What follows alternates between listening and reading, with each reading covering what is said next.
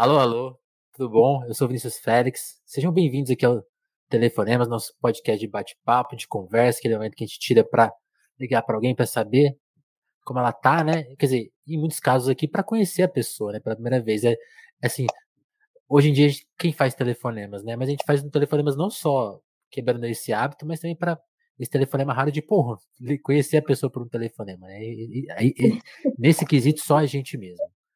É, para variar, uma convidada muito especial aqui, né? Todos os nossos convidados, pode ver a nossa lista de mais de 200 convidados, não tem ninguém, não tem falha, né? Pô, a gente manda muito bem na nossa seleção. Vou, vou, tem confiança nisso. Hoje aqui com a gente, a Carla Carol, Carla que é defensora pública, né? Tem como ela define no, na bio dela do Twitter, os direitos humanos são a paixão dela. Ela também é mulher de brega, quero, quero saber disso. Pesquisadora de deboche, quero saber muito disso. E ela é co-diretora. A galera, a galera do Rádio Bug sabe bem que eu sou uma sommelier de brega muito boa. E assim, mas provavelmente é defensora pública do estado de Sergipe, né? é uma estudiosa aí dos direitos humanos com ênfase nas questões uhum. étnicas e de gênero. O que, que eu não contei sobre você aqui, Carla? Ah, eu sou mãe de Aurora, né? Mãe de Aurora é... e uma pessoa que possui diversas identidades, né? Nas, nas, nas interwebs, né? A Loraxi aqui no, na Twitch, né? E Injustonilda no, no Twitter, né? Porque. Eu falei que você se escondia um pouco aí, ó. no Instagram é mais fácil, né? Porque no Instagram eu uso o meu nome mesmo, Carla underline, Carol underline, né? Mas eu gosto de usar.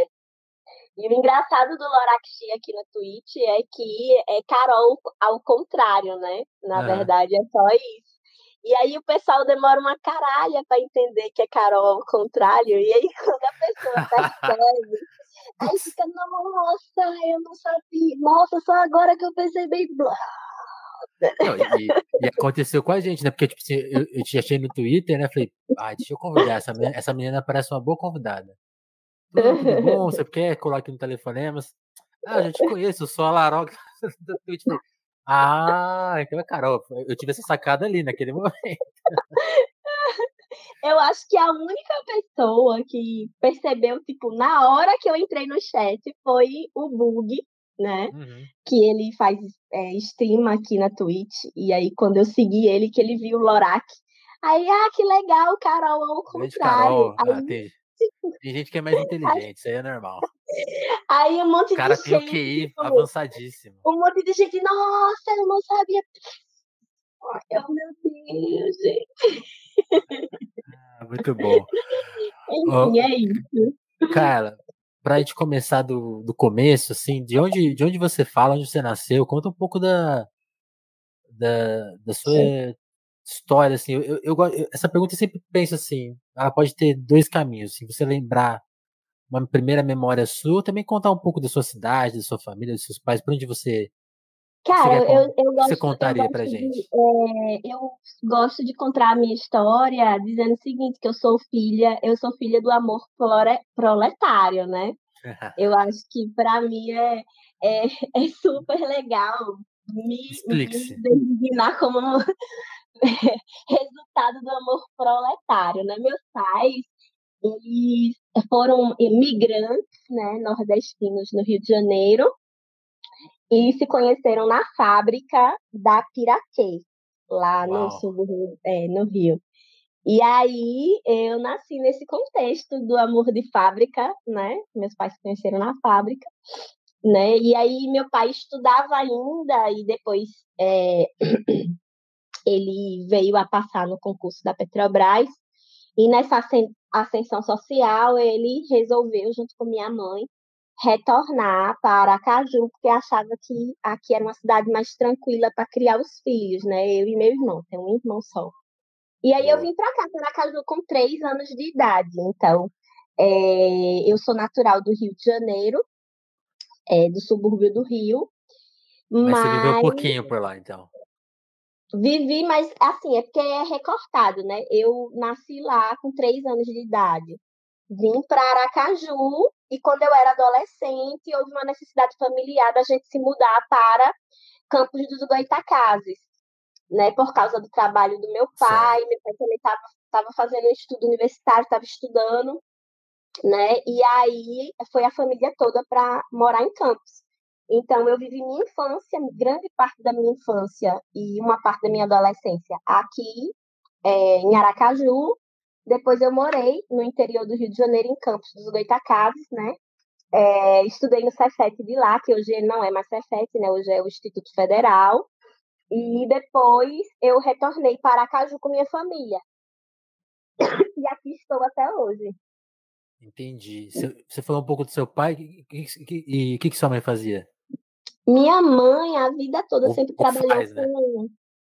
Com, artesanato, né? Durante a minha infância e a minha adolescência, minha mãe sempre trabalhou com várias coisas relacionadas à arte e artesanato, né? Uhum. Ser agente de banca, banda de pagode até, é, até lojinha em feira de artesanato aqui na Orla de Aracaju, minha mãe já teve. Ela sempre foi um tipo de pessoa de.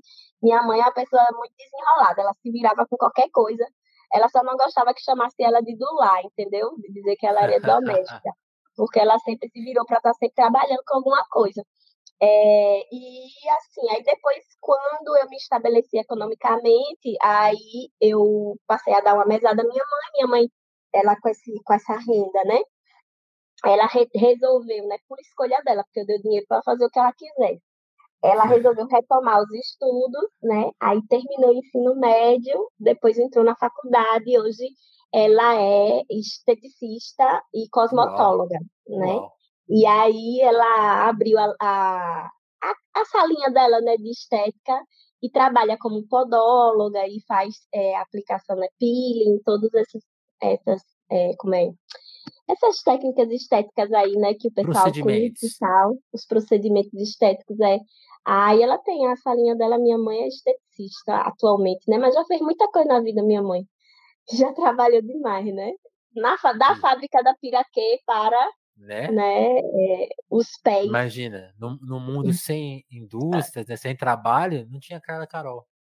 Ah, Pois é, eu sou. A importância do né? emprego aí, ó. E é por isso que não tem como eu ser uma pessoa ser liberal, né? É, vai contra a minha natureza, já que eu fui concebida, né? Né? Totalmente. Tipo, nesse contexto maravilhoso do, do amor proletário, né? E aí, fala, falando já da, da, da, da, sua trajetória, assim, o que, que você, nesse, nesse período de infância e adolescência, o que, que você imaginou, assim, para para sua vida? Você sempre tinha você, o direito caiu cedo assim na sua vida, tipo, oh, acho que acho, acho que isso aqui é uma é, opção legal. Ou você tinha, sei lá, sonhos mais abstratos? Ah, sei lá, você é astronauta e foda-se. Não, eu nunca tive sonhos tão abstratos assim. Minha mãe conta que desde criança eu sempre disse que eu queria ser advogada, sempre, oh. né? E ninguém me dissuadiu dessa maluquice. Ai, meu Deus do céu, coitado. Menina, você não quer ser cantora, não? Sei lá. Não, pois é, velho. Eu acho assim, tanta coisa melhor para profissão mais né? fácil, né? Cabeça nessa de querer ser advogada, né? Aí eu sei que nessa brincadeira, é, com 13 anos, é, 13, 14 anos por aí, é, eu comecei a ter contato com, com o feminismo, né? leituras feministas. E aí, é, uma Alguém específico, minha... assim, alguma autora? Não, eu comecei com os clássicos mesmo, Simone de Beauvoir, uhum. do Sexo, né? Assim, e aí fui, fui despertando. Eu sei que com 14, 15 anos eu fundei meu primeiro coletivo feminista, que era as Novas Amazonas, com uma amiga minha, né? E uma outra amiga. Inclusive, essa amiga minha, madrinha da minha filha, tá aqui em casa hoje. Duas doidas, tipo, com 14 anos, fal falando de feminismo e não sei o que, sabe? E, e, e assim, e, escrevendo. Isso era mais ou menos. Escrevendo um manifesto, a gente escreveu um manifesto e tudo, assim, né? De, de, de como ser e fazer, não sei o quê. Sabe? E, cara, isso era mais ou menos que ano? Cara, 14 anos foi em 1999. Eu tinha. Cara, bem antes dessa onda que rolou, né? anos. É, oi? é, é, bem antes dessa onda que rolou, né, ali em 2013, essa nova onda, bem né? Antes, tava... Bem antes, bem antes, assim, né? Eu acho assim que é, diz respeito muito às minhas vivências, né, como menina negra e tal. E como eu, eu sou de classe média, então eu tive várias experiências relacionadas é, que hoje eu sei que são relacionadas ao racismo, mas que na época eu não tinha essa compreensão. Então eu tentava, eu sempre gostei muito de ler, né? Eu sempre é, fui uma leitora, um, eu, eu sou, como é que eu posso dizer? Eu sou uma, leitor, uma leitora é, obcecada, né? Eu leio todos os dias, eu leio, gosto de ler muito, então, é, para mim, ler é um hábito tipo escovar os dentes, tipo passar fio dental, tomar banho, então eu faço todos os dias, entendeu? E aí, é desde criança que é assim, então, desde que eu me entendo por gente e aprendi a ler, então, é, a gente acaba tendo contato com esse processamento do mundo, né? Você vê que tem algo que está fora do lugar quando você tem essa sensibilidade de gostar de ler, né? Porque o, a leitura abre portas, né? Uhum. Então, com 13, 14 anos, é, eu já gostava de ler filosofia, coisas relacionadas, leituras não ficcionais, né? Certo. E aí foi quando eu comecei a ter contato com, com, essa, com algumas leituras feministas, mesmo sem saber direito o que era o feminismo, né? Entendi. E Ai, então, então você já estava muito encaminhada desde cedo. É, nessa, nessa parte sim, né? E aí eu e minhas amigas, minhas partes, a gente fundou esse coletivo, que eu nem, nem sabia que era coletivo, para mim era um grupo, né? Eu fundou esse uhum. grupo, né? Não se falava de coletivo naquela época, né? E aí a gente se reunia na biblioteca, discutia uhum. questões, né? E era aquela coisa. Eu sei que na, na minha crise da juventude, dos meus vinte e poucos, né? Eu rasguei tudo. Eu tinha vários documentos da por, dessa porcaria do grupo, tudo que a gente escrevia à mão, velho. Por que você rasgou? Um, eu me lembro que a gente criou até um logo, né? Até um logo do, do grupo das é, é, Novas Amazonas, Namar, sabe? E aí, tipo, só que eu, quando fiz uns 20 e pouquinhos anos, eu acho que já estava na faculdade, eu encontrei esse documento e eu, eu, eu senti vergonha, entendeu? porque era um feminismo liberal pesado, assim. Ah. Aí eu ah. fiquei lendo aquele negócio, aí eu fiz, velho, ninguém precisa saber disso aqui, não. Aí rasguei tudo, joguei no lixo. Esqueçam que eu escrevi. Amargamente, cara, porque assim, velho, quem é que tem isso, sabe? Uma, uma prova escrita da sua loucura adolescente. Né? Hoje é só a minha palavra para dizer que essas coisas existiram. Que eu rasguei, joguei tudo fora. Né? Era uma pastinha rosa, assim, toda, tipo, num ficáriozinho. Eu peguei, fiquei com raiva, eu fiz, ai, que negócio horrível, meu Deus! E, e agora o Museu Carla Carol vai ter problemas aí no futuro, né? Pois é, e não posso, né? Sinto muito, galera, né? Vocês vão ter que acreditar em mim. Ainda bem que tenho testemunha. É, não, vamos, vamos acreditar sim. E, e, cara, você falou, você falou que teve né, aos 20 anos aí uma, uma crise e, na época da faculdade e você falou que achava, que achava aquela menina de 14 muito liberal. O que, que, que aconteceu? Que, quando que você politizou nesse sentido? Assim? Foi, foi na faculdade? Eu que, acho que foi... Que evento que aconteceu na sua vida? Eu acho que o ensino médio, Ou né? eventos, né? né? No, no ensino médio, é porque, assim, a toca do coelho, né? Tu começa a ler, aí começa a ler, aí começa a ler, aí começa a ler, aí começa a ler, começa a ler. Eu acho que quando eu cheguei lá, já com 18, 19 anos, né? Aí eu já comecei a ter, ter contato com, com questões sociais já relacionadas, né? No, no ensino médio né? Porque como eu estudei em Instituto Federal, né, no Cefet, então a gente, ah. assim, é, tinha contatos com diversos professores com pensamento mais à esquerda e também com colegas, né, que participavam de movimentos sociais. Eu acho que é, a, a, minha turma era muito engajada no, no, movimento estudantil, né, a minha turma do terceiro ano lá do Cefet. E aí, tanto é que o presidente do Grêmio Estudantil, ele era da minha turma, entendeu? Então, assim, a gente é, era, para a nossa idade, bastante politizado, né? Uhum. É, e aí, nisso, a gente vai despertando para outras questões, né? As questões econômicas e tal. E aí eu comecei a ter contato com algumas teorias marxistas, anarquistas e, aí, e lendo e tal. né? E aí a gente vai é, formando um pensamento ai, ai. tanto diferente, né, do pensamento regular, assim, né, se livrando um pouco da reprodução social desses valores liberais, né? Total, total. E, e, e, e eu acho que sempre é uma experiência muito. Pera aí que meu volume tá com uma questão aqui.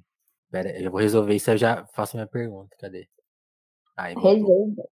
E, e, e, sempre é um choque muito grande, né? Porque, sei lá, eu, eu não, sei precisar quando que eu comecei a, a tentar que, as mesmas questões que você está relatando, assim, mas eu tem um choque, porque aí, aí parece que o mundo se torna muito mais incômodo, né? Você chegou a sentir, tipo assim, cara, tem. Não, esses meus mim, amigos estão com visões erradas. Até hoje o mundo é extremamente incômodo, né? É, eu, eu um dia desse estava até conversando com como na bicha, né? O Rô, uhum. que eu não sei como é que as pessoas vivem bem, assim, e eu digo bem no sentido de achar que tá tudo normal, que tá tranquilo, tá suave, entendeu? Porque tem gente que vive assim, não é que a gente vai viver triste, porque eu acredito que ser feliz é um ato de resistência, mas é, me causa incômodo, por exemplo, ver uma pessoa é, pedindo dinheiro no semáforo e eu não poder dar nada porque eu não tenho condições de dar para todas as pessoas que estão no semáforo atualmente, né?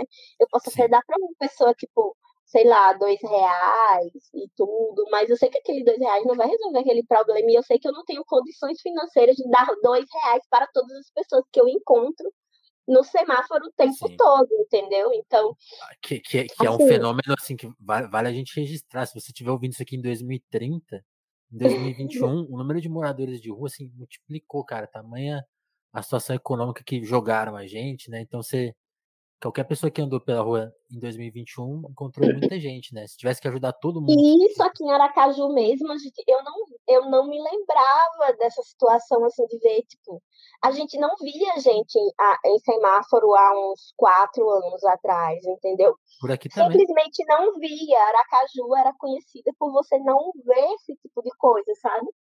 É, então, assim, hoje você em todo semáforo vê uma pessoa com a plaquinha, sabe? Vê uma pessoa pedindo. Então, isso para mim é muito incômodo. Viver assim, ainda mais no meu campo de trabalho, que eu trabalho com numa vara criminal. Então, eu faço custódia, e aí a gente vê o número de, de casos de custódia, de, de furto, de coisas. É, de coisas de bagatela, sabe? Problemas relacionados a pessoas com problemas relacionados a alcoolismo, relacionados a problemas de entorpecentes, que estão sendo submetidas a essa situação sem nenhum apoio de uma rede psicossocial e acabam, né, por cometer delitos e serem encarceradas e a gente as pessoas ficam nesse argumento simplista do fez porque quis e, e aí você vê tudo isso assim e pensa, cara, que merda, sabe? Assim, se essa pessoa tivesse um tratamento, um encaminhamento, um apoio da rede de assistência social, é, talvez é, isso não fosse necessário, ou então com certeza isso não seria necessário, entende? Então, sim, eu sou uma pessoa que vive com incômodo constante. É por isso que eu sou extremamente ocupada, porque eu estou é. sempre tentando fazer alguma coisa para é, chamar atenção para as coisas que eu acredito ou para problemas que são invisibilizados. Correto, corretíssima.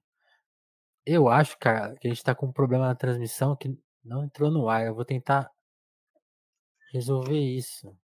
Pô, perdemos. Você... Vocês não viram a parte da conversa agora só na versão podcast, hein? E eu vou tentar retomar o papo aqui sem, sem... para na edição parecer que nada aconteceu. Pô, cara, le legal isso aí que você falou, ó. Já viu esse recurso? e, Adoro. Porque, porque essa preocupação, ela. Agora não tá aparecendo aqui pra mim ainda não, viu? Ainda e eu não? sou seguidora do canal. Não, agora tá aparecendo aqui, ó. Deixa eu ver um F5 aqui, porque pode ser. Que agora deu medinho aqui, né? Não tenho mais confiança, né? Eu achei que fosse minha internet. Não, agora a gente tá ao vivo sim, tô vendo aqui. Simbora. Pronto. Aí você, fa você falou dessa, dessa questão social que tá mais chocante agora, e que na, que na época que você tava ali se formando, é, quer dizer, indo pra faculdade, fazendo a faculdade já te, já te comoviam. E, gente, se, se, vocês estranharem agora a conexão das perguntas, é porque a gente tava fazendo a transmissão ao vivo e teve um probleminha. E agora a gente tá retomando o papo, então finjam que nada aconteceu. Mas, mas cara, é, como que essa questão aparece? Porque eu acho assim, eu, eu acho muito louco assim que no direito tem toda a parte crítica, né? A própria parte de direitos humanos e a própria parte de entender a função da defensoria, que acho que vai virar uma questão na sua vida, né? Mas alguns, alguns aspectos do curso até vão meio que ao, ao contrário disso, né? É um curso, como vários cursos, lógico, com várias contradições. Como que você lidou com elas e como que o curso foi se apresentando para você, para você escolher a sua área e falar, Olha, aqui, é, eu acho que aqui eu me encaixo. Uhum. Eu acho que o grande problema da minha escolha pelo direito foi a minha ingenuidade, né? Eu, na minha adolescência, tinha uma visão em relação ao direito que era uma visão completamente diferente da visão que eu tenho hoje. Talvez se eu tivesse a visão madura que eu tenho hoje, eu não teria cursado é, graduação em direito. Eu imaginava que era uma ferramenta, né, de é, uma ferramenta de distribuição, né, de uma justiça equitativa tal, e acaba que não é, né? Não é bem por aí. Assim, é, o direito positivo ele não se pauta nessa questão da distribuição né, da justiça, em termos de justiça, quero dizer, no sentido de justiça-valor, né, não há uma preocupação precípua nisso. Né. Mas isso eu só aprendi depois, né, durante a graduação, depois de formado. É... E aí vem a questão dos direitos humanos. Direitos humanos, para mim, como eu já estudava questões de gênero desde a minha adolescência, então, é, sempre foi algo muito pujante, né? Sempre foi. Para mim, a questão da violência de gênero. Então, para mim, sempre foi muito natural estar engajada com grupos feministas, inclusive já fui expulsa de alguns, né? Porque. Feminista demais. Feministas liberal, liberais não perdoam, né? Quando são questionadas em determinados espaços e aí já fui convidada a me retirar de alguns coletivos. É, mas é, a questão do direito passou a ser, para mim, uma ferramenta de pagamento de boletos. É, com, é um meio de vida, entendeu? Uhum, Eu, antes de ser defensora, eu fui advogada por cinco anos, né? Eu sou certo. me graduei bacharel em Direito em 2011. Em fevereiro de 2011, eu peguei minha carteirinha da, da OAB e fui trabalhar. Então, para mim, não tenho, eu não tenho essa visão romantizada do direito. Eu não acho que o direito vai resolver os nossos problemas. Não o direito positivo, né? Porque o direito, o conceito de direito, ele é um conceito em disputa. Existe uma, uma matéria na filosofia do direito, que é a teoria geral do direito. E aí existem centenas de filósofos e doutrinadores que tentam é, entender que fenômeno é esse do direito. Mas o que a gente lida, o dia a dia, as ferramentas do dia a dia, são, são a gente lida com o direito positivo. E o direito positivo gente, é uma ferramenta de conservação né, do poder né, da burguesia, do, de quem detém os meios de produção, de quem detém o poder. É uma ferramenta de manutenção do status quo de quem detém o poder, o direito positivo né? Porque o Estado está voltado à pacificação das relações sociais. Só que essa pacificação das relações sociais na democracia burguesa, ela se dá através do controle social das massas trabalhadoras, né? Da, do, do, da massa de reserva, seja através do encarceramento sistêmico, através uhum. da seletividade penal, seja através né, da questão da é, mais-valia, né, e da, do monopólio dos meios de produção. Então, o direito ele vai ser esse instrumento para organizar tudo isso, né, o Estado organiza esses mecanismos através do direito. Então, tipo, o direito positivo ele é apenas um meio de, de opressão. Eu sou defensora pública hoje, mas eu não me sinto uma pessoa melhor na sociedade por ser defensora pública.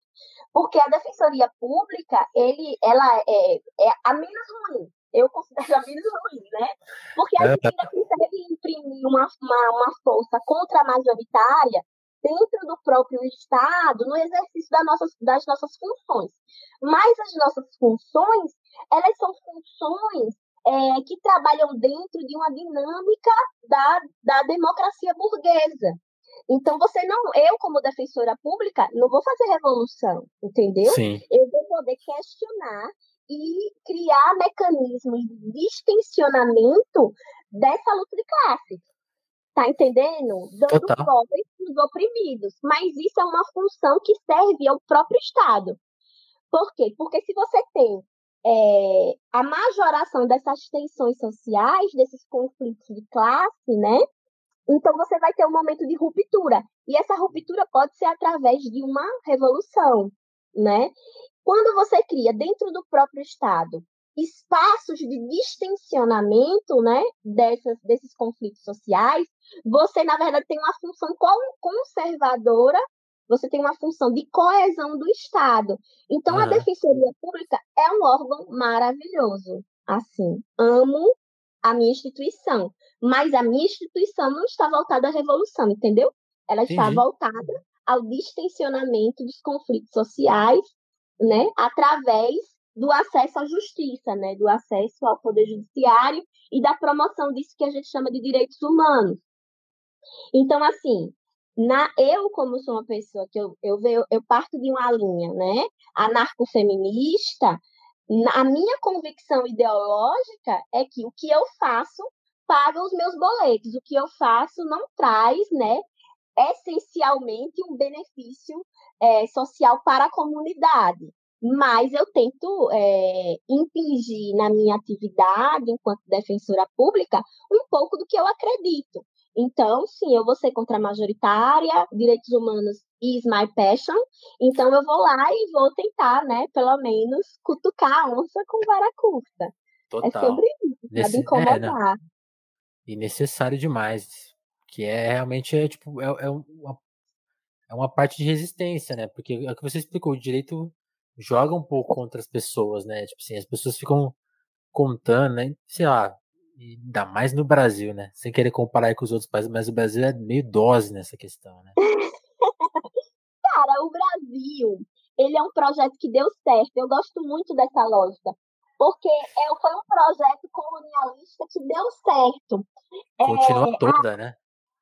É, deu certo e vem dando certo até hoje, porque se você pensa é, numa perspectiva histórica, e aqui eu trago também a perspectiva é, da história do direito, você não tem uhum. uma ruptura, entendeu? Entre o momento é, do colonizador e o momento é, da independência, né?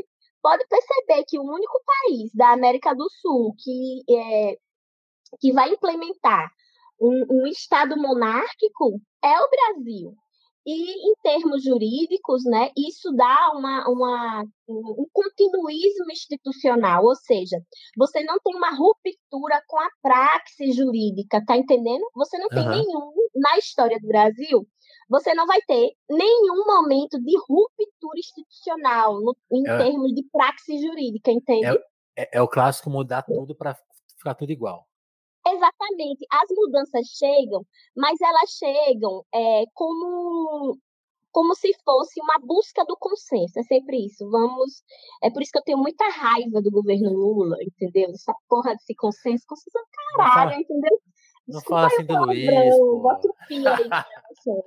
Porque. É... Não, só, só, só, tem adulto. Só, só adulto Se você é uma criança está ouvindo isso aqui. Podcast mais 18, vai né? falar com seus pais agora, por favor. Então, é porque essa busca pelo consenso é extremamente alienante, entendeu? Alienante. As pessoas acham que você pode fazer manifestação sem, sem queimar pneu. sem bloquear BR. Ah, não, vamos. É, é, é, você pode reivindicar, mas não precisa fazer bagunça, sabe? Essa lógica é uma lógica muito tosca, cara, e que parece às vezes a impressão que dá é que é uma jabuticaba brasileira, sabe? É um jabuti, só existe aqui. Entende? Esse tipo de pensamento é, extremamente é, de, de continuismo institucional, uhum. de que tudo é negociável. Tem certas questões que não são negociáveis, sabe? É, então, assim, por exemplo, quando a gente vê é, o processo de redemocratização, não há uma ruptura institucional. Tanto é que a redemocratização ela se dá através de uma emenda constitucional. Que coisa mais bizarra! E aí a nossa Constituinte de ah. 1988, ela é formada por parlamentares que eram a favor do regime ditatorial. Sim. Então, assim, a nossa Constituição de 88 tem muita coisa que é um, que é assim, é, é, que é uma evolução com certeza. Evolução em, em sentido de que, que né? conquista, no sentido de conquista dos movimentos sociais. Mas, ao mesmo tempo, você vê nela um ranço reacionário muito forte. A exemplo da constitucionalização das polícias militares, entendeu? Tipo, polícia militar enquanto polícia ostensiva na Constituição de 88 é bizarro. É bizarro isso. Peraí, Carol, que acho que você travou um pouquinho. Vamos ver se volta. Eu travei? Ai, nossa. Vixe. Voltei. Aconteceu alguma coisa na estreante que, tipo, uh! travando pra mim. Aí você tomou. Adoro. O pessoal tá vendo. É... Muito bom, Voltei. gente. Então aí é sobre isso, entendeu? Então, esse lance de, de, conciliar diz muito respeito a esse sucesso do projeto, do, do projeto colonial que se deu aqui no Brasil. Então, é, você não tem em nenhum momento da nossa história, enquanto Estado, né, essa ruptura institucional, o que faz muitos pensamentos, muitas práticas se perpetuarem da época do, do Brasil colonial até hoje, entende? Até hoje é, é, práticas é, do Brasil escravocrata que se perpetuam até hoje. Um exemplo que eu gosto muito de dar é o exemplo da aplicação do princípio da insignificância. Porque volta e meia a gente vê notícias, como a hum. gente viu essa semana, da mulher que ficou mais de 100 dias presa por furto de água.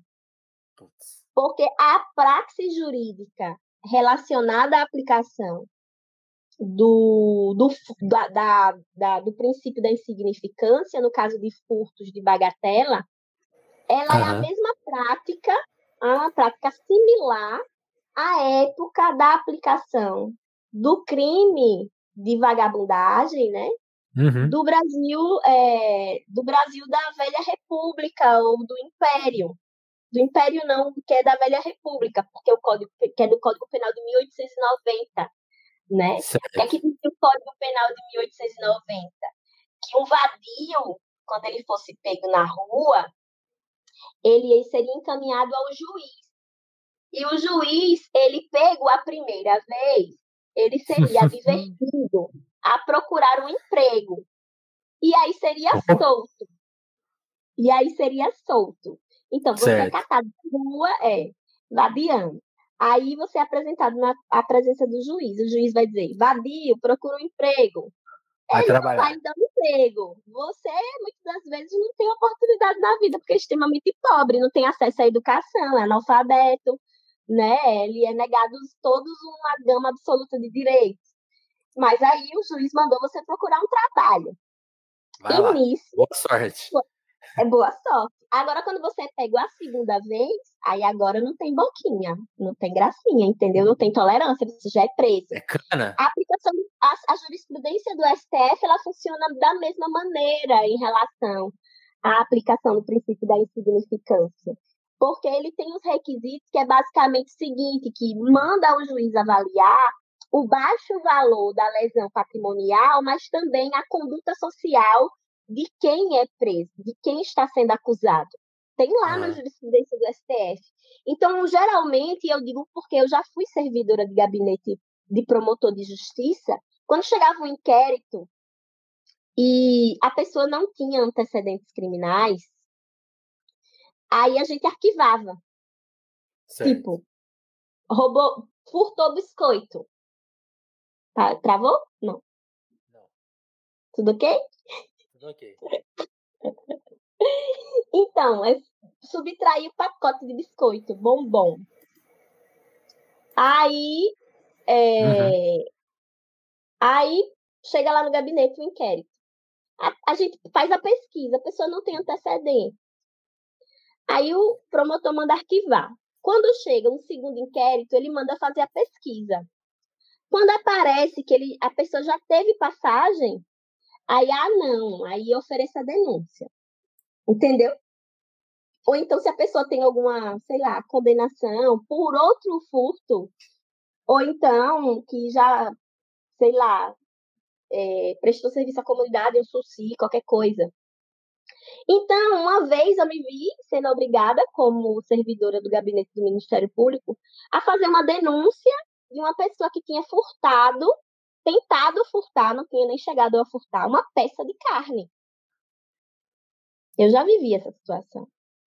Entendeu? E, então, assim. E você foi obrigada só por esse critério meio aleatório, assim, tipo, ah, é, um é, e eu ainda discuti com, com a minha chefe à época, eu disse, pelo amor de Deus, vamos racionalizar os recursos sentido. públicos, né? A senhora vai processar uma pessoa por conta de uma peça de carne que ela nem conseguiu furtar, porque foi pega na, na porta da, uhum. Do supermercado. Aí ela, ah, não, mas a gente não pode estimular a criminalidade, porque se a gente não fizer nada, vai estimular a criminalidade, sabe? Poxa é vida, todo, hein? É todo um papo de estímulo à criminalidade que a gente fica assim, Querida, o supermercado já bota uma taxinha no preço que diz respeito ao extravio, não tem nem lesão isso aqui. Não tem nem lesão. Entende? Então, assim, é complicado, sabe? Porque a gente vê gente em 2021 com pensamento de autoridade de 1890 por conta desse papo de conciliação de classes. Conciliação de classes. Entendeu? Entendi. Você falou, a gente está falando muito do que você aprendeu, assim, eu queria saber mais como você aprendeu, porque, por exemplo, essa, essa visão do direito, por exemplo, eu, eu sou jornalista, jornalista putz, sabe quase nada de quase tudo. E, então, por exemplo, direito, não posso falar sobre direito, porque eu não manjo nada, mas, por exemplo, vendo essa história para mim muito engraçada. Hoje todo mundo critica aí o Ciro, vou agradecer o Ciro Gomes, porque eu, uma, tinha uma época que eu acompanhava ele, na época lá do, do impeachment, né? Tipo assim, como ele era um, um dos veiacos, um dos poucos que falava que era golpe, né?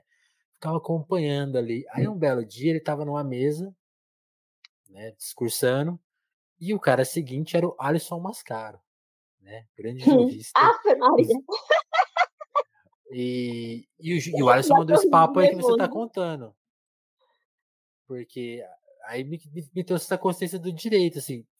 Eu queria saber de você, é, quem foi autores, pessoas que te colocaram isso, quais leituras, assim, para Cara, assim, esmiuçar é a questão. É, é muito difícil dizer para você quando foi que eu comecei a ter essas ideias. Porque é o que você Porque, falou, né? Você é a filha é, dos... feminista, eu comecei com uns 13, 14 anos, né? Com 14 anos, eu tive contato com, acho que o primeiro professor que me inspirou assim a ter esse pensamento é, mais de cunho radical e romper um tanto com esses valores liberais que foi um professor que eu tenho contato até hoje, hoje somos amigos tal, que é o professor Vanderlan. E na minha oitava série, né, na antiga oitava série, né, no último ano do ensino fundamental. E ele era o cara certo. que me emprestava livros, entendeu? Então, tipo, com 14 anos eu li umas paradas, tipo, Platão, sabe? A República de Platão. Então, Platão já discute muito essa questão de o que é o direito o que é a, o Estado e qual seria o principal é, a, a, o formato né, ideal de um Estado. Né? Em a, a República, Platão já discute. Eu li a primeira vez a República, eu tinha 14 anos. Né? Fédon de Platão também. Tudo por conta desse professor que meteu esses negócios na minha mão, entendeu? Tipo, nessa, nessa época da oitava série, meu professor me deu é, a metamorfose para ler. E aí eu gostei tanto de, de, da metamorfose que eu fui ler o processo, sabe? E aí o processo tem uma narrativa um tanto, um tanto claustrofóbica, né? Esse lance da pessoa ser processada e não entender por que está sendo processada é maravilhoso. E não entender por que está sendo processada e você ter todo esse lance da problematização da burocracia. Uhum. É, então eu já comecei a ter muito contato com isso, né? É, eu me lembro que um dos primeiros livros que eu ganhei, que eu ganhei no sentido de que eu escolhi pedir para meu pai comprar para mim, o primeiro livro que eu pedi para meu pai comprar para mim foi O Homem que Calculava. É um livro, deixa eu ver se eu fácil aqui. É um livro que eu tenho muito carinho. Olha, meu Olha, tá amarelinho, ó. Ó, tipo assim, ó. Esse é. Olha. Esse eu comprei depois para reler. O pessoal que tá vendo a versão live tá, tá perguntando de quem que a gente tá falando. A gente tá falando do, do, do CAFTA, né? De acordo com alguns especialistas. CAFTA. Do CAFTA. Lembra dessa? Ventral do minha vida. Então, é... então assim, eu sempre fui meio doida. E depois eu passei por uma parada meio tá parte da guerra. Isso aqui é antigo também, ó. Eu acho que essa, essa, essa publicação nem tem mais. Então, é, eu comecei assim, a ler umas paradas meio malucas, assim, porque meu professor começou a me emprestar. E o Homem que Calculava, eu me lembro que foi o primeiro livro que eu pedi pro meu pai me comprar, de Malbatarran. Eu tinha 10 anos quando eu pedi pro meu pai comprar esse livro. Eu tenho ele aqui em algum não tô achando. Mas e onde você tinha ouvido falar desse livro? Nunca, pois você precisa ler. E aí, aqui achei. Esse livro aqui, ó, pode é. ver, tem a data anotada aqui, não sei se vai dar pra galera ver. ver. Deu pra ó. ver, ó. 23 ó, data, de dezembro ó. de 99. Esse foi o primeiro livro eu pedi ao meu pai pra, pra comprar pra mim. Ele é Você que escreveu aí pertence a Caroline? Foi, pra ninguém roubar meus livros. Com certeza. Era um, é um problema, viu? Escrevi sim, pertence aqui, ó. Ó, pertence a Carla Carolina, muito completo. E esse é um livro que eu gosto porque ele traz uma perspectiva, assim, é, da, da, de coisas, sabe, do, do mundo árabe, coisas do, desse outro mundo que eu nunca tive contato. E aí eu me lembro que quando eu terminei de ler esse livro, eu pensei assim, meu Deus, se eu tivesse nascido na Pérsia, eu seria muçulmana. E aí eu já comecei a problematizar questões religiosas, entende? Como. Então, assim, tipo. É, é um, um, um, livro assim, e aí as pessoas não entendiam por como é que ele, aí muita gente assim falava cara, você é muito doida, porque tipo, eu li esse livro e eu gostava muito de matemática, gostava de química, e gostava de biologia, e gostava de escrever, e gostava de ler, e gostava de. Então, assim, é, estudar para mim nunca foi um sacrifício, eu meio que fazia muito de uma maneira fluente. É, eu nunca estudei para prova, realmente, assim. E na faculdade chegou no nível Master Blaster da vagabundagem, porque eu não tinha livro, não tinha caderno, né? Não tinha caderno, não tinha vontade. Como que você fazia? Eu, velho, eu estudei na faculdade particular aqui em Aracaju. Uhum. Aí, quando chegou, já a partir do quarto, eu estudava muito sozinha. Então, tipo, eu estava no quarto, no quinto período da faculdade, no meu estudo privado, meu estudo de casa, eu já estava vendo matéria do sétimo período. Então, eu estava muito sozinha. Então, às vezes eu, eu, eu, sou muito noveleira, né? Não é à toa que eu sou sommelier de brega, mas vamos falar sobre isso. Então. Vamos chegar lá, calma. Eu, é, eu sempre fui, eu também sempre fui muito consumidora de, de televisão, sabe? De televisão. Novela sempre bate com a hora da aula, né? Escola, na verdade, para mim, cara, sempre foi um espaço de convivência, sabe? Um lugar que eu ia encontrar meus amigos, assim. E eu vi umas paradas legal quando o professor era legal. Quando o professor não era legal, eu levava meu livro, sentava no cantinho assim na parede, ficava lendo.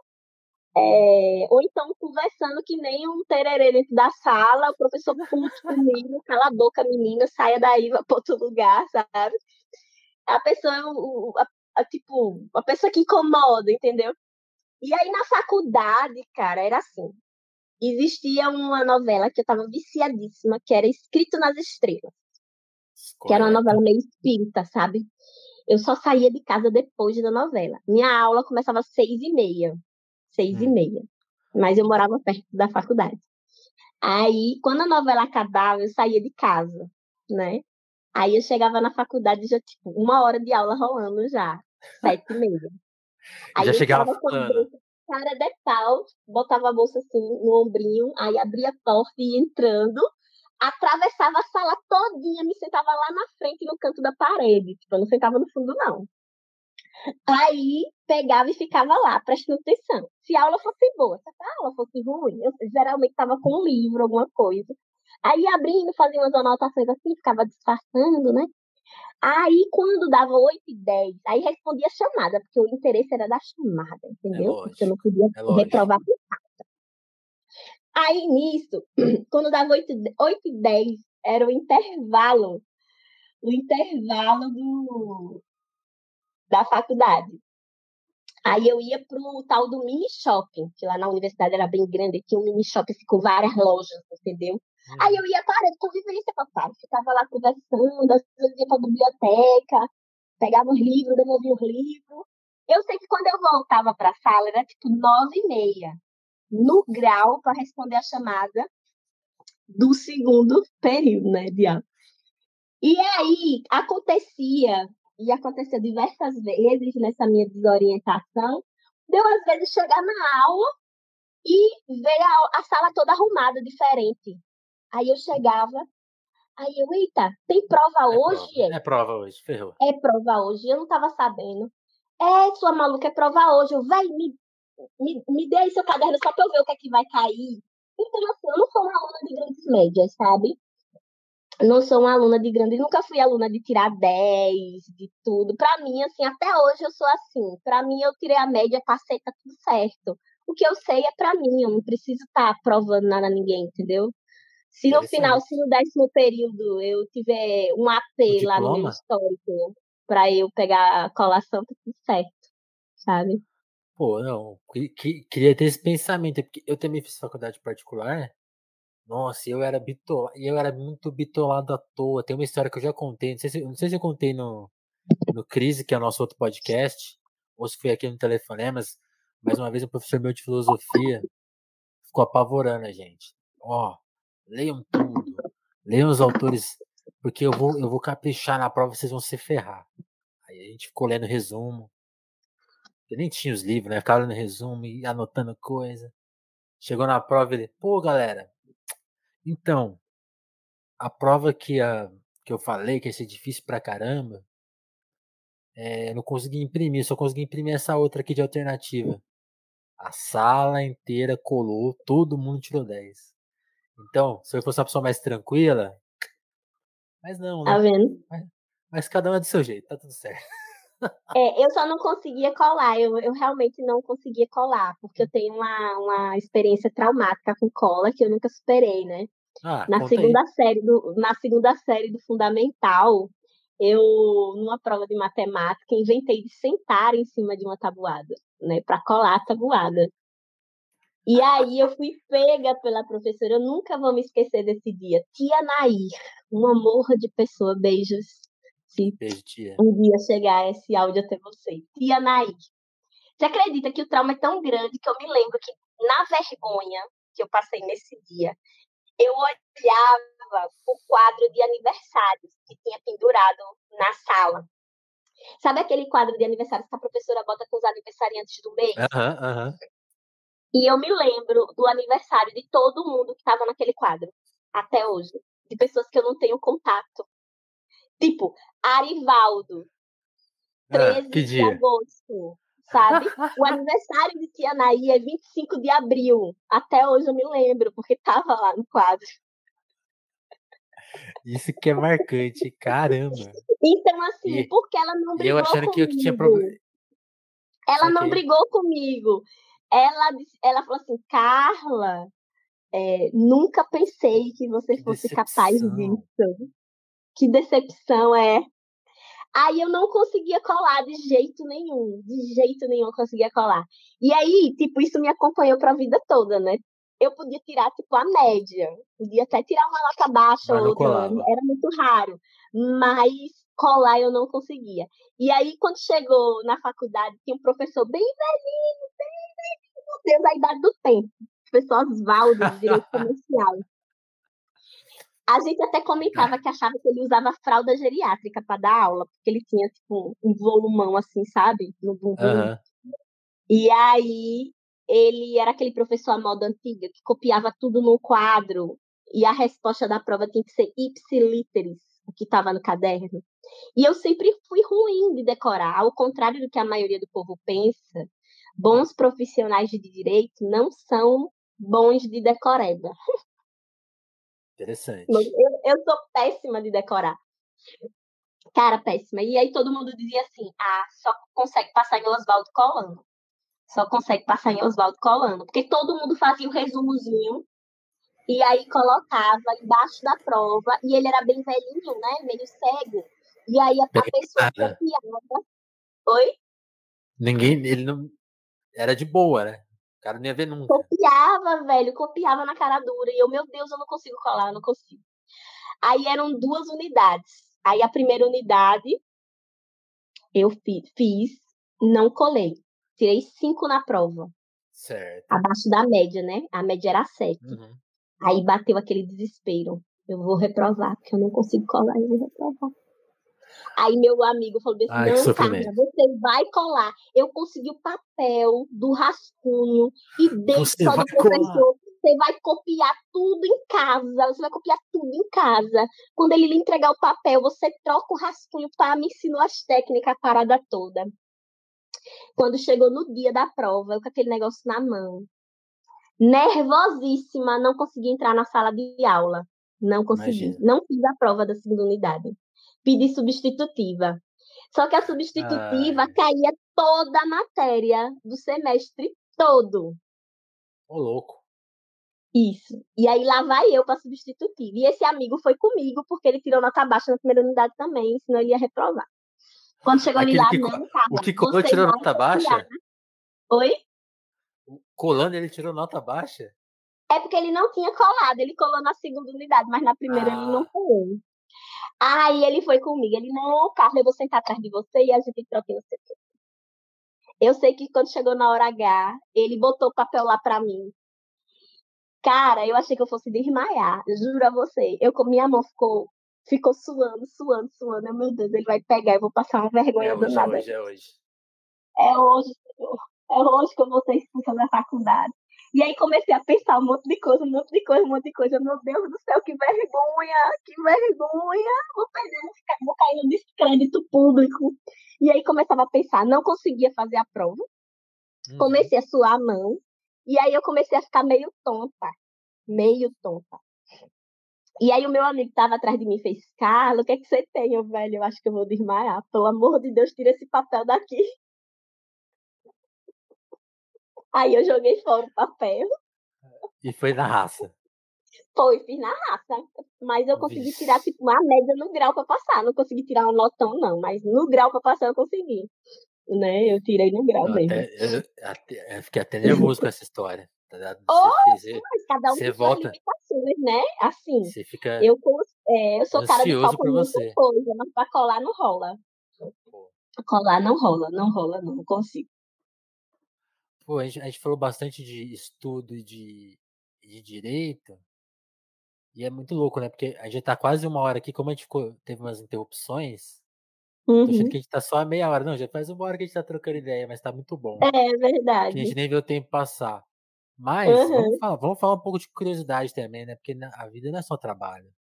Conta um pouco aí desse do da, da, do- da paixão pelo brega e também do deboche, né? Vamos.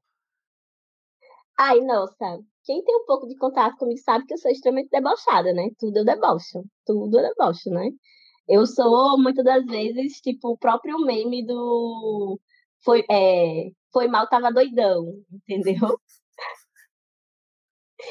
eu, cara, sou o tipo de pessoa que sai de casa. É. Uma hora de sair, hora de voltar, não sei. É, eu tenho sempre uma muda de roupa no meu porta no porta-luva do carro, uma muda de roupa e um, um, um, um, um, um biquíni, sabe? Muda de roupa e biquíni, sempre.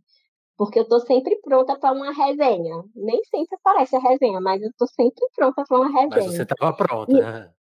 Ah, é o que interessa, cara. É o que interessa é estar pronta, entendeu? E aí, nisso, essa questão do brega é porque, cara, eu, eu sou de uma família. Eu, eu não sou de periferia, mas a minha família é. Então, uhum. tipo, periferia, dia de domingo, só é é brega. só brega, entendeu? É piseiro, é arrocha, é sertanejo, é forró, é pagode. Eu, que, eu, é eu quero nomes pra gente fazer uma playlist. Quem? Quais Oxe, eu, ó, atualmente eu tô muito Thierry, sabe? Tô uhum. muito trabalhando no Thierry. É, muito ouvindo muita música tipo Cabeça Branca, entendeu? Tô alvejante também, tô ouvindo demais de Priscila Senna com, com Zé Vaqueiro. Adoro, adoro. Amo Vando. Vando, meu Deus do céu, que homem, que homem. Deus me proteja de Deus que proteja de mim, entendeu? Tipo, cara, eu com certeza jogaria uma calcinha usada no palco de Vando se eu tivesse tido a oportunidade. Deus não quis. Deus não quis, porque sabia que era perigoso se esse dia chegasse, entendeu? Se esse dia né? chegasse, ia ser muito perigoso, muito perigoso. Muito perigoso mesmo. E eu não ia levar calcinha reserva, não, viu? Eu ia tirar a minha calcinha, jogar no que ia voltar sem calcinha pra casa. Sou de banda, é marcante demais. Eu já ia chegar em casa pronta, entendeu? E é assim, papai. É ah. É desse jeito. Sabe? Fica, fica a pergunta aí, quem será que herdou as calcinhas do Wanda, né? Onde será que tá esse material, deveriam, né? Velho, deveriam leiloar as calcinhas do Wanda. Deve ter umas paradas muito doidas, entendeu? Deve ter umas paradas muito doidas. Deve Mas eu queria, eu queria também entender esse fenômeno. Quem que será que foi a primeira que falou, não, não, não tem como. Vou jogar a calcinha, né? Cara, é um fenômeno. É que nem o fenômeno dos beijos de, do Fábio Júnior, né? Também. Porque eu é. gosto muito do Fábio Júnior também, né? Ele tá envelhecendo mal, é verdade. Não vou deixar de reconhecer que ele está é, envelhecendo é, bem mal. Mas ele já teve o seu auge, entendeu? E assim, esse negócio da mulher subir no palco e dar um beijo na boca dele, entendeu? Muito, acho muito massa, assim. Muito massa, né? Hoje não, porque tem o Covid, né? Gente, não, não, não façam isso. Até nem show direito, imagina beijar alguém da plateia aleatório, né? Aleatório. Não, meu querido, você não tá entendendo, não. O Fábio Júnior faz uma fila no camarim é e fila? ele beija todas. Fila e ele beija todas. Pode conferir no YouTube. Ele, até hoje ele faz isso. Mas é selinho ou é beijo, beijo é selinho, mesmo? mas tem umas que ah. dá beijo de língua e ele aceita. Algumas, algumas vai, né? Que algumas vai. Inclusive mulheres que... comprometidas que é o lógico. marido deixa porque é o sonho da é vida lógico. dela. É o sonho da vida, a pessoa tem que liberar. Uma vez que. Uhum. Nossa, não vou, falar, não, não vou falar isso, não. Mas uma vez eu escrevi um texto falando assim, pô, Fábio, Fábio Júnior não tem amigos, porque ele deixa todo mundo a perigo, né? Então. ele, ele ficou sem amigos, assim, o cara muito sozinho, fica na sua mansão lá, enjaulado, só sai para cantar, né? E aí quando ele sai pra cantar, ele faz isso aí, realmente. Tá certíssimo. O Fiuk fica lá querendo, pedindo, pai, dá atenção aqui, pai. Por favor. Oh, meu Deus. muitas questões, muitas questões. Questões complicadíssimas. É, até porque, assim, uma curiosidade forte na minha vida, que algumas pessoas sabem, quem me conhece sabe, é que meu sonho era ser dançarina de forró, né? Então, ah. assim, eu sou uma pessoa que cresceu, né? Assim, o auge da minha adolescência foi nos anos 2000. E para mim, as bandas. E quando né, eu te perguntei se você tinha outros sonhos, você não me falou nada, hein? Eram Calcinha Preta, mastruz com leite, aviões de forró e olhe, preste atenção. Quem ah. disser que o, não é o melhor, o melhor CD de aviões de forró, não é Aviões Volume 3, está completamente equivocado. Melhor CD de aviões de forró é Aviões Volume 3. Volume 3. Escuta. E aí tem aquelas moças bonitas que faziam aqueles passos assim, sabe? Tipo. Uhum. Sabe? Tipo, performando na abertura de Belíssima, como diz esse menino. Então. que eu sonhava, cara, eu sonhava com aquelas vivas. Cara, o que Calypso? Nossa, E você nunca, e você, e você nunca chegou nem perto, tipo, você não subiu o palco nenhuma vezinha pra dar uma Cara, eu ainda, eu ainda, aqui é muito forte a cultura da quadrilha, né? Então eu ainda cheguei a competir em concurso de quadrilha e, e era de quadrilha profissional, né? Aham. E ainda cheguei a integrar um, um, um grupo de forró, né? Como, e eu dançava no fundo lá, tal, tal, tal, mas aí não foi à frente, não. Não foi, não foi à frente, não. Até porque eu acho que meus pais também não me deram o apoio necessário. Entendeu? Mas eu danço direitinho forró até hoje, entendeu? Eu sou uma puta dançarina de forró, sabe? Gosto. Danço calypso, danço forró eletrônico, danço forró pé de serra, danço tudo. Tudo que você imaginar. TikTok, é, como é, como é, é fit dance e dancinhas de TikToker também. Estamos aí fazendo essas Você tá- coreografias com tudo. Você tá no TikTok já? Não, eu não frequento TikToker, mas as coreografias Certo. que surgem no TikToker, eu, enfim, a- aprendo. Correto. De alguma maneira eu chego a Correto. conhecimento das coisas. Entendeu? Muito bom. Carol, é, Carla, Carol, acho que é inevitável que a gente tenha que combinar para breve uma parte 2. se, eu, se eu não tivesse, se eu não tivesse compromisso, eu preciso cortar esse cabelo aqui às seis e meia. Então eu vou lá e eu vou ter que encerrar o nosso papo por hoje, mas assim, já fica o convite para a gente continuar essa conversa, foi muito bom.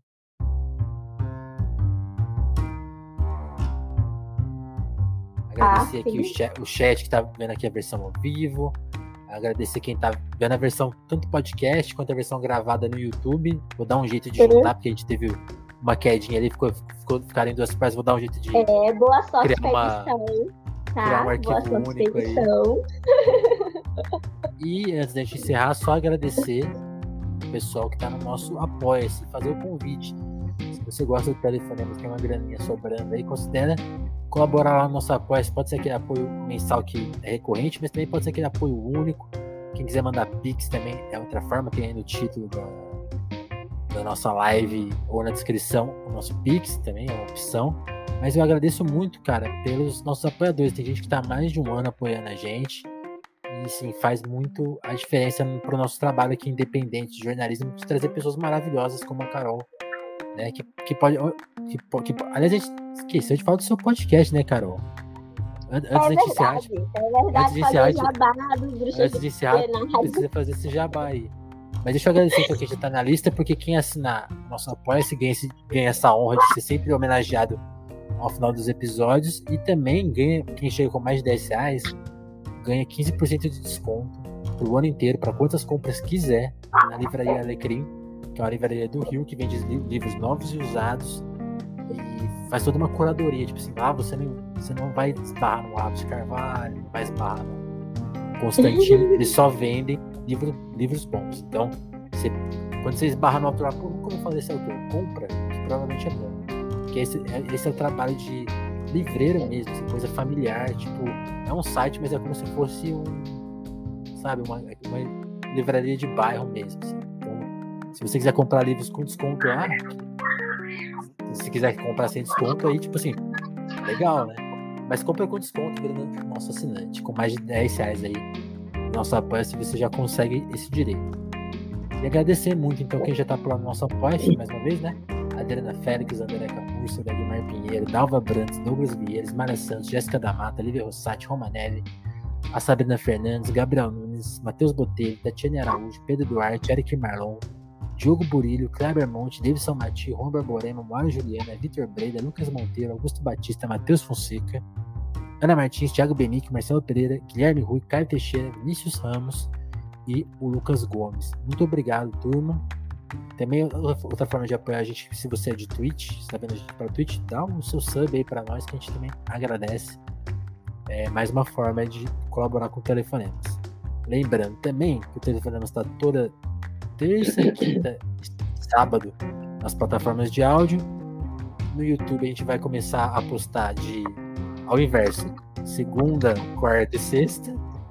E na Twitch a qualquer momento ao vivo. Então fiquem atentos aí nas nossas redes sociais, nas plataformas e, sei lá, interpretem a plataforma que você tá. Se é uma plataforma de dar like, dá like. Se é de comentar, comenta.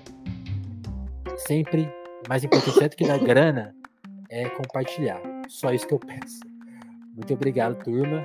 Carol, obrigado mais uma vez por ter colado e faz o jabá né, do seu podcast pra gente não esquecer. Ah, obrigada pelo convite, estou aí à disposição. Às vezes a agenda é um pouco difícil para conciliar os horários, mas a gente conseguiu, conseguiu, deu certo. Sim. É, é, eu, eu e minha amiga, defensora pública de Pernambuco, Liz Santos, temos um projeto que é o projeto Bruxas do Plenário. Nós gravamos lives quinzenais no Instagram e essas lives elas são editadas no formato podcast e assim nasce o podcast de Bruxas do Plenário. Não tem o melhor áudio porque são áudios extraídos do Instagram, mas tem muito conhecimento e traz mulheres, né? que são militantes em direitos humanos e mulheres que trabalham com o Tribunal do Júri, né? É o, o objetivo do podcast, né? É trazer juristas feministas com conteúdo decolonial.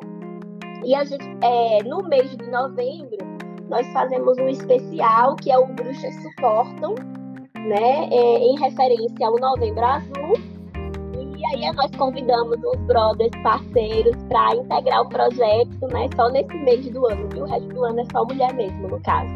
É um projeto 100% feminino, feminino, de mulheres para mulheres, mas que qualquer pessoa pode ouvir, curtir e comentar e somar conosco, né? É, eu sei que é muito na podosfera ainda existem poucas mulheres podcasters, né?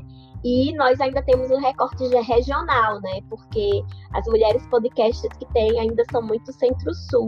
E o diferencial do nosso trabalho é justamente trazer um tema jurídico, um tema político e sermos mulheres nordestinas, né? Eu sou daqui de Sergipe, a minha amiga é de Pernambuco. Então vocês têm a oportunidade de conhecer muitas mulheres que são maravilhosas e que moram aqui nessa nação, que é a nação Nordeste, né? Valeu, valeu. Bom corte de cabelo, boa sorte. Muito obrigado, Carol. Agradecer mais uma vez quem está vendo aqui a versão viva. Agradecer você que acompanhou a gente na versão gravada desse episódio. Muito obrigado a todo mundo. É, deixa eu até deixar aqui uma raidzinha. Ah, deixa eu tocar uma propaganda aqui na Twitch que eu sempre esqueço. Ajeitar essa raid. Pô, não tem ninguém online. Então, só vamos embora. Valeu, turma. Obrigadão.